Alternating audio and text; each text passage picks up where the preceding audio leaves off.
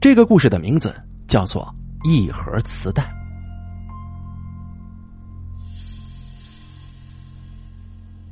如果你捡到了一盒磁带，千万别去听啊！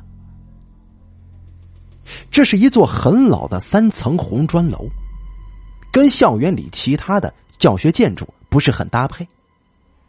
它是学校的四号寝室楼，里面住着三百多个女生。君睁开眼睛，二幺三寝室里一片漆黑。阿荣，小晶，没人在，一定是去上晚自习了。真是的，这去上习也不叫我一声。君一下子就坐了起来，懒得去开灯了。借着月光，君拿起书包，准备去图书馆找小晶跟阿荣。今天的天气鬼得很，一颗星星也见不着，还时不时的刮着冷风呢。路灯无精打采的照着路面，风很大，树叶沙沙作响，就像是无数只鬼手晃来晃去的。君不由得加快了脚步，到了图书馆。见到了图书管理员张老师，君急忙问道：“哎，张老师，小青跟阿荣来了吗？”“啊，来了，快去吧。”张老师笑眯眯的说。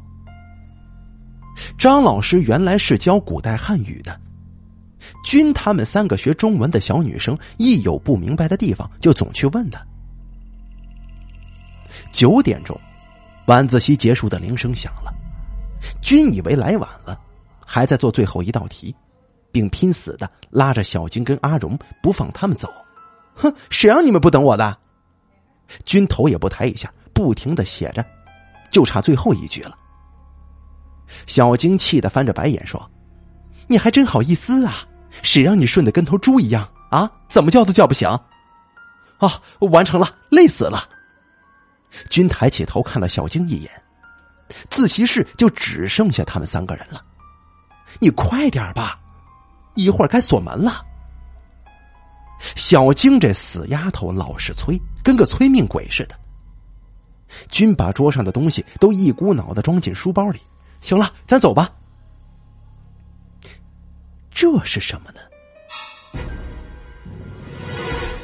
寝室里，君把刚才包里的东西都掏出来，准备重新整理一下。可是他发现了一样不属于他的东西，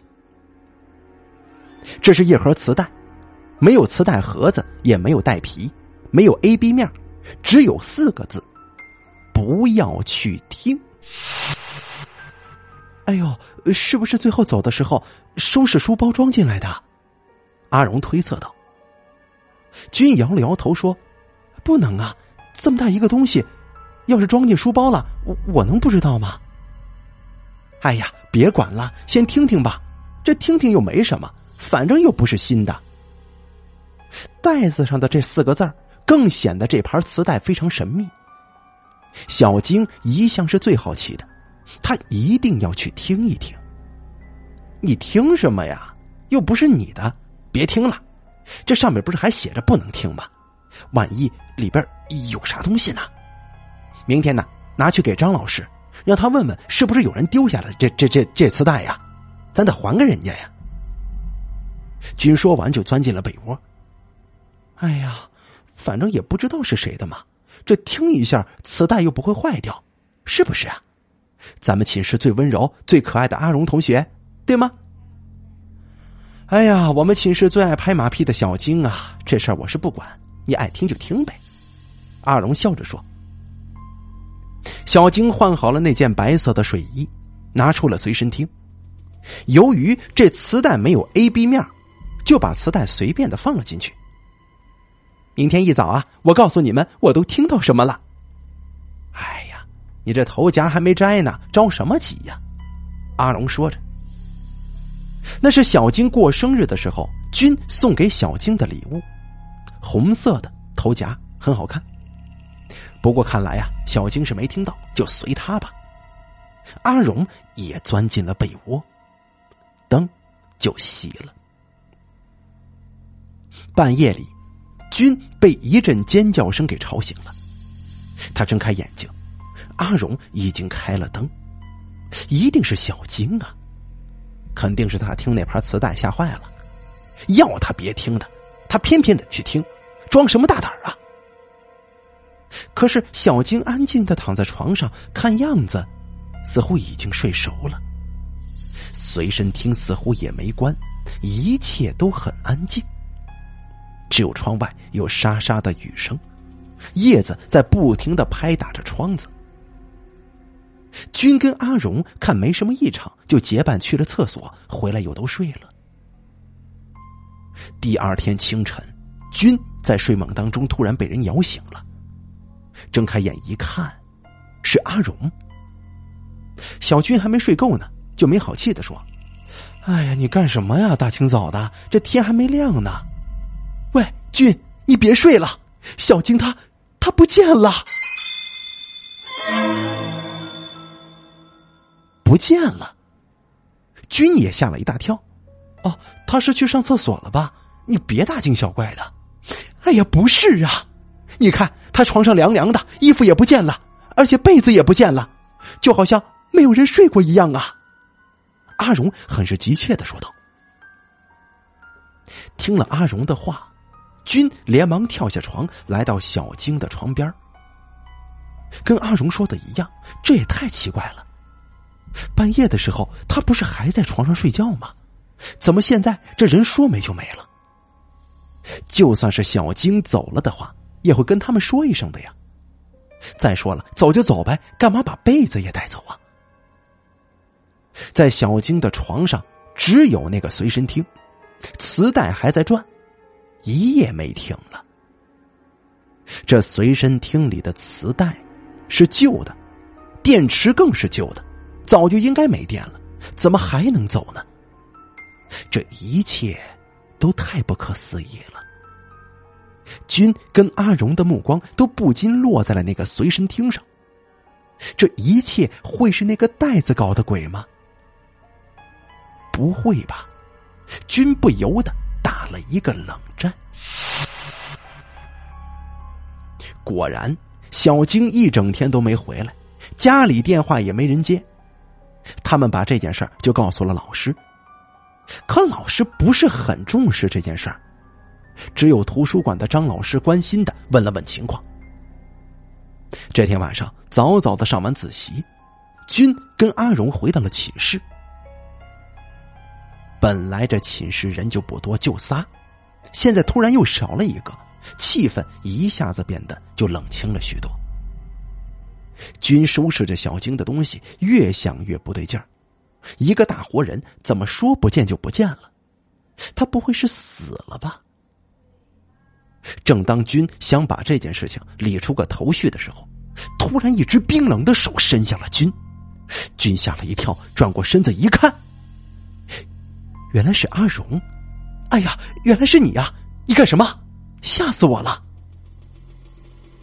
阿荣的眼里闪着十分怪异的光，脸色如白纸一样苍白，一丝血色都没有。他死死的盯着君，君察觉出阿荣有些不对劲儿，连忙问道：“你怎么了？不舒服吗？”阿荣摇了摇头，转身走到柜边打开小青的柜门，拿出一样东西。那是小晶的随身听，随身听里面就是那盒磁带，那盒恐怖的磁带。君一下子就明白了阿荣的意思，他跑过去抢过随身听，大声喊道：“不，你不能听啊！如果小晶真的是因为这袋子失踪了，那你听了这话，你你也会的。”君有点语无伦次了，他死死的抱着随身听，生怕阿荣会把他抢走。阿荣镇定的说：“现在我还不敢肯定小静的失踪跟这根磁带有关，所以我必须试一试啊。你要试的话，那那如果真的有其他怪事发生怎么办呢？”阿荣想了一下说：“那么这样吧，君。”托你了，你来守夜行吗？你把门锁好，不要关灯。如果我发生了什么意外，一定要阻止我呀！拜托了。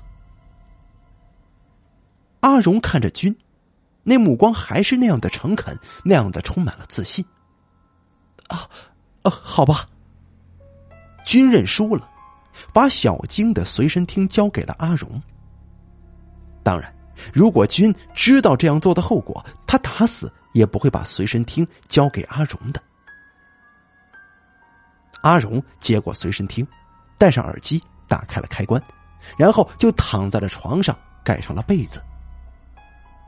君则没有关灯，他把门锁好，坐在自己的床上，静静的看着阿荣。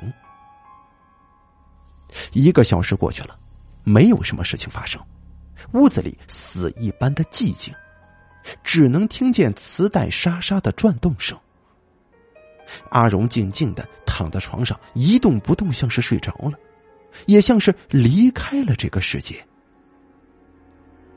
不知过了多久，君的头一沉，猛地睁开眼睛，坏了，太困了，我竟然睡过去了。君赶紧揉了揉眼睛，几点了？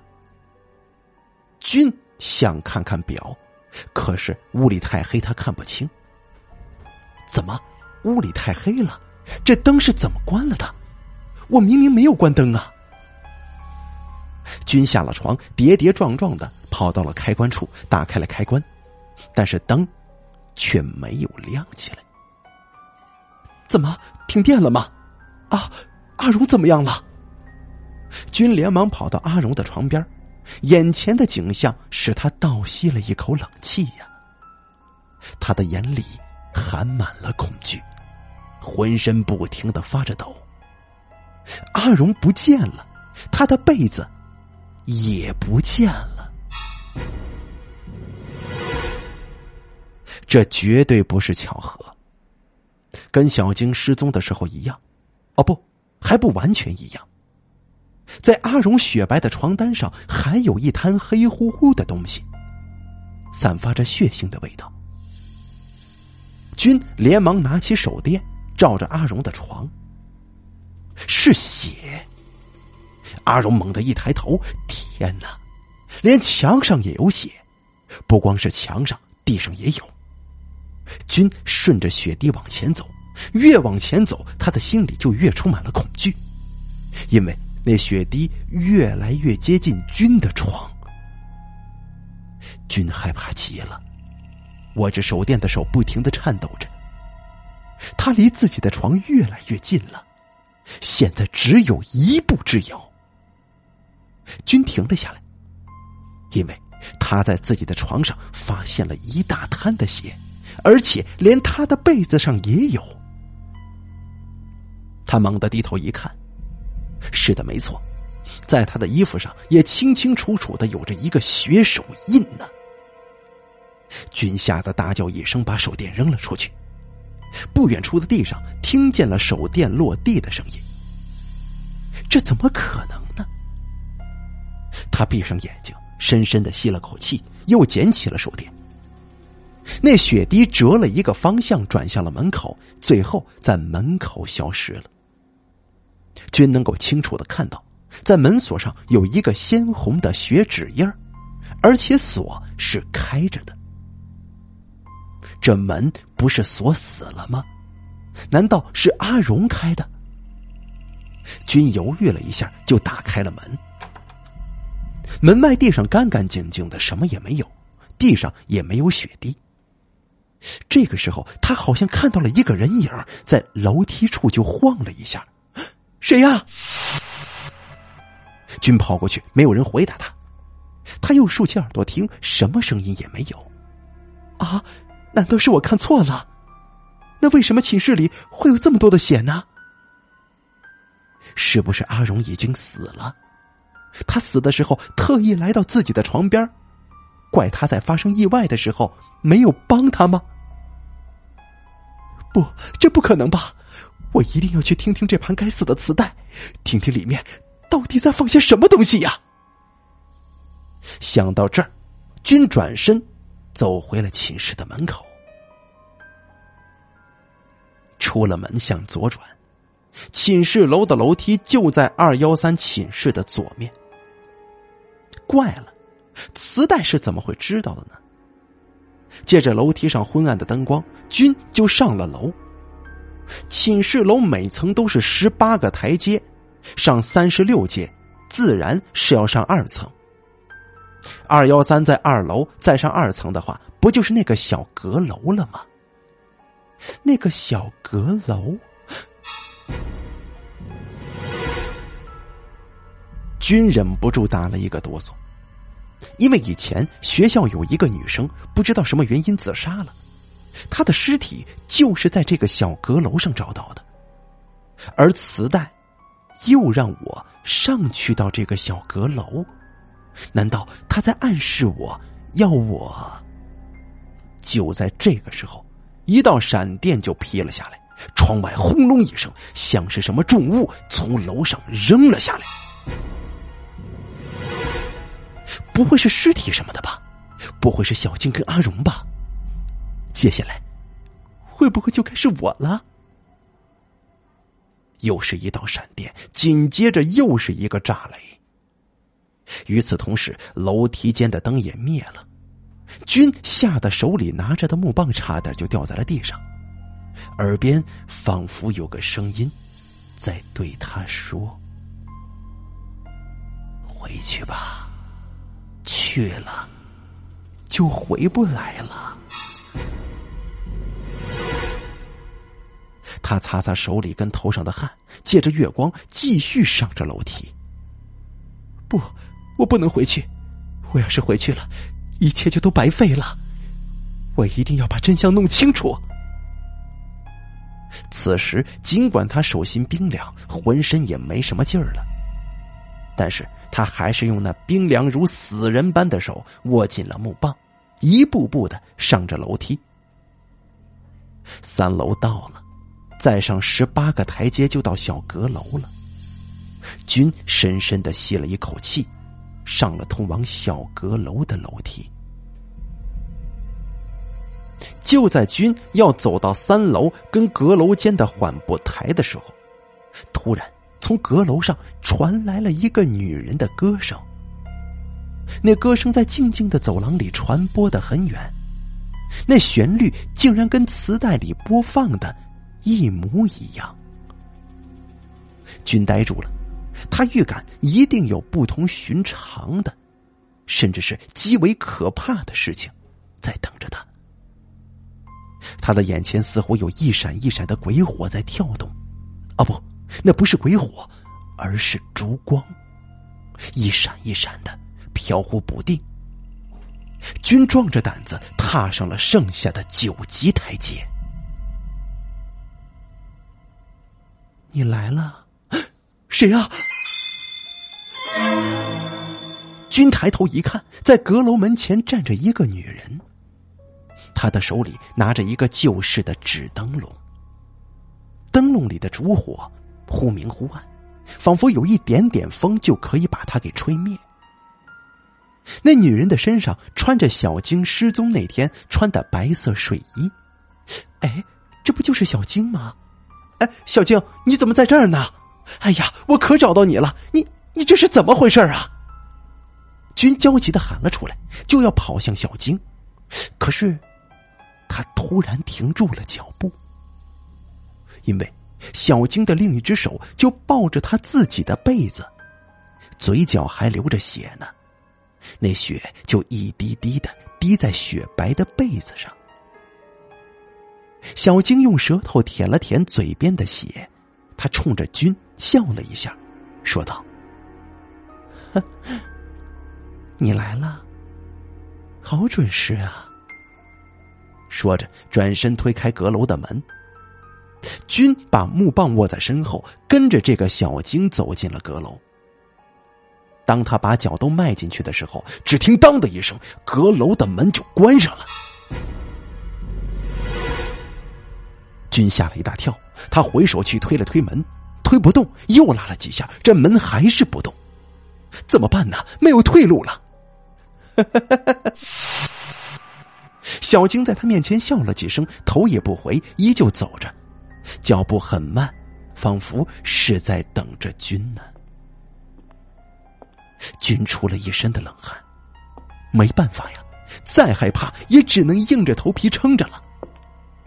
君不知道接下来会如何，也不知道他该怎么做，他的头脑混乱极了。就算眼前的这个人是小晶，那阿荣呢？想到这儿，君差点被一个东西绊倒。他低头一看，有两个麻袋立在旁边里面装的不知道是什么东西。从那麻袋里渗出了一些液体，黑乎乎的。君用手摸了摸，又闻了闻，啊，是血啊！尸体。君的脑子里立刻闪出这两个字来。他往旁边扫了一眼，我的天哪，在两个麻袋旁边还放着一个空麻袋，这不是给我准备的吧？君害怕极了，恐惧袭遍了他的全身，他再也不想待下去，也不想去查小金跟阿荣的下落了。他拔腿就想往回跑，可是君他忘了，阁楼的门是开不了的。就在君近乎疯狂的用身体撞门的时候，突然他听到了音乐声，是磁带里的那首曲子。这空荡荡的阁楼里哪儿来的音乐声啊？君回过头，小晶不见了，在他前面的地上放着一床被子，那是君的。那被子上是小晶的随身听。不需要耳机，那音乐声听的是清清楚楚的。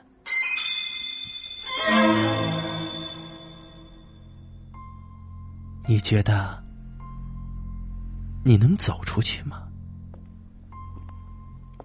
是小晶啊，他突然又出现在君的面前，一步步向君就逼了过来。他高举起灯笼，你为什么要走啊？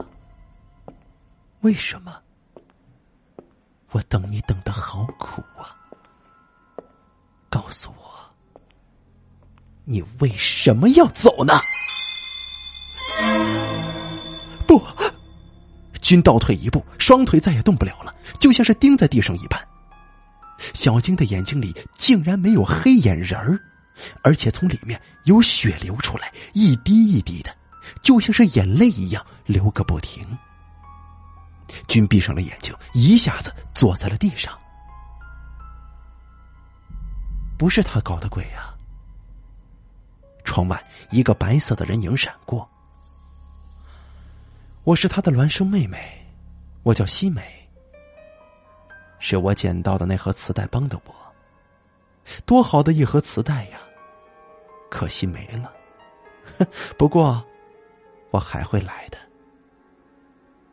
在另一座城市里，哎呀，这是谁的磁带呀？怎么这么奇怪呢？别管了，拿来听听吧。听别人的磁带这不好吧？万一有什么隐私？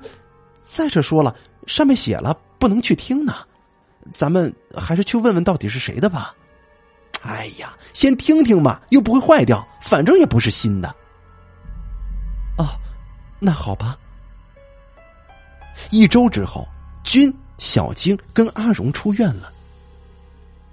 一个月之后，二幺三寝室来了一个新的转校生，听说名字叫西美。